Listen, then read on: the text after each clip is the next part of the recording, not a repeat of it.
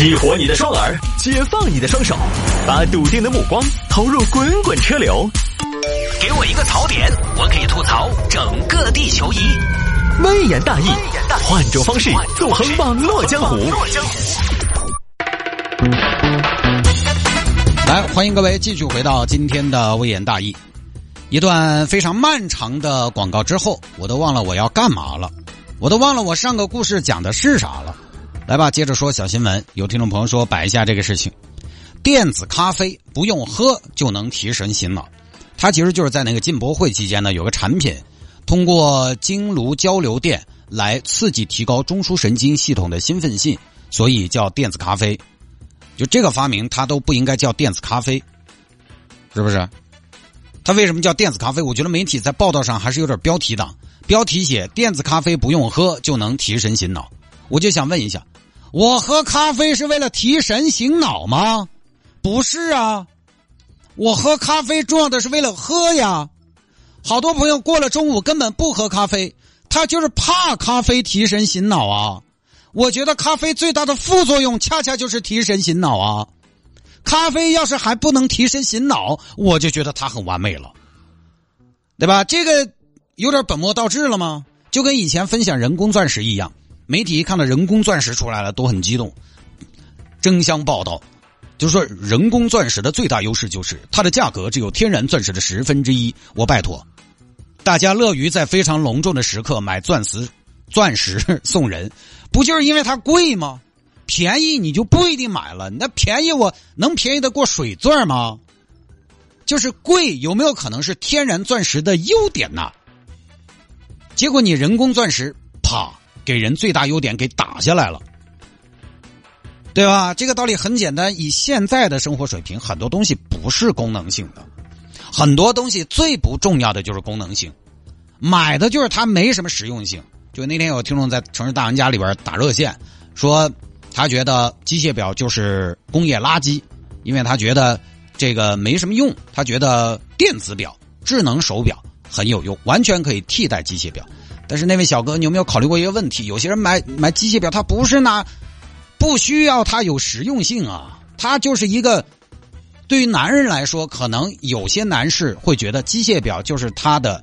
至于女性的，像包包啊、首饰啊这些东西，它不需要实用性。你就说有一天发明一个产品，我告诉你，举个例子啊，有一天发明一个产品，吃一粒就饱了，你就天天吃这个吗？不会啊。晚上吃烧烤是为了吃饱吗？那不是因为美味吗？是因为慢慢吃慢慢喝，生活很美好吗？你出去住开房住宾馆，是因为家里边睡不着吗？住不下吗？他不是啊。所以反正我身边喝咖啡是提神的有，但是不多。你非得说提神，我个人经验，真要精神不好，你眯十分钟最有效。我觉得真的不用什么东西都做成电子的。虚拟和元宇宙固然好，但是呢，有些东西它还是得看得见、摸得着、品得到才真实。我很难想象有一天自己吃着电子烟、喝着电子咖啡、开着家里边的电子壁炉、吃着电子烧烤、跟孩子一起翻着电子相册，那不是那么回事儿。我不是说硬上价值，我觉得人是得有五感，对吧？形、声、闻、味、触，你也有听觉、视觉、味觉、触觉。你对一个人的好感、一个事物的好感，你往往是通过。气味、观感、声音、手感等多方面的，而现在的电子的东西，看得见而摸不着，听得到但是感受不到。所以为什么对一个东西全方位的体验，一定是要结合起来？经常大家也会有这种感觉，就你耍手机耍久了，你看了很多信息，你看到了各种各样的人物在里边出现，信息量特别大。但是突然把自己摘出来，你会觉得不真实，很恍惚。你接受了很多，但是又好像什么都没接受，就是因为我们通过屏幕电子接受到的东西，它很单薄，它不立体。你对它有视觉上的认知，有听觉上的认知，但你对它没有触感。就是一个东西全方位的体验，一定是结合起来立体的。一杯咖啡，它不光是提神醒脑，它的气温啊，对不，它的温度，它的气味，口感。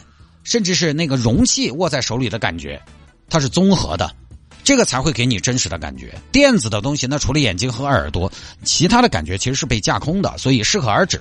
我觉得我们并不需要一杯电子咖啡。当然，人家这个产品本身没毛病，人家不是来替代咖啡的，只是媒体鼓的啊，怎么害人家？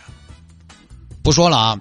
有听众呢，这两天一直让我聊一下世界杯。世界杯我聊不了，现在世界杯呢，我确实说不出来，因为我从二零一零年世界杯之后就没有条件看世界杯了。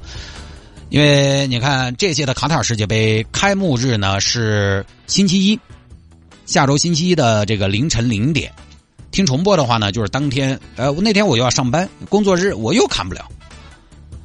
二零一零年世界杯荷兰功亏一篑之后，我就不怎么看了。二零一四年世界杯呢爽了几场。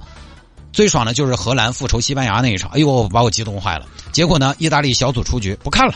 后来二零一四年年底嘛，就有了娃，有了娃，又开始做微言大义，工作节奏整个一下上去了，整了就没时间看了。后来的俄罗斯世界杯呢，断断续续看了一些，也没时间看。刚开始我也激动，我要看世界杯，结果呢，周末上个闹钟起来看比赛，还没开始，我就在沙发上迷迷糊糊睡着了。醒了已经是下半场，下半场醒了，看了五分钟，节奏贼慢，又睡着了。就我看世界杯，不耽误睡觉，是吧？现在，而且我不知道是不是因为我现在不太看球的原因，我现在发现一个问题，我是我老了还是世界变了？我没有以前那么兴奋。以前我好歹，比如说意大利、荷兰，我为他们加油助威，扣人心弦嘛。二零一零年世界杯决赛，我是跪在地上看完的，我紧张啊。后来没怎么看，你就觉得谁夺冠都行。以前老觉得世界杯是有恩怨情仇的。比如说英格兰和阿根廷，英格兰和德国，英格兰和意大利，你发现最后呢，就英格兰有问题。你有一个冤家是冤家的问题，你有很多冤家那是你的问题。这开玩笑啊，就是反正你觉得世界杯四年一次，每一次好像都是上一次的续集。江湖儿女快儿女快意恩仇，就那个时候你真的会为罗本呐、施耐德啊什么的可惜，也会为了巴乔遗憾。齐达内二零零六年的那一头，贝克汉姆当年的红牌。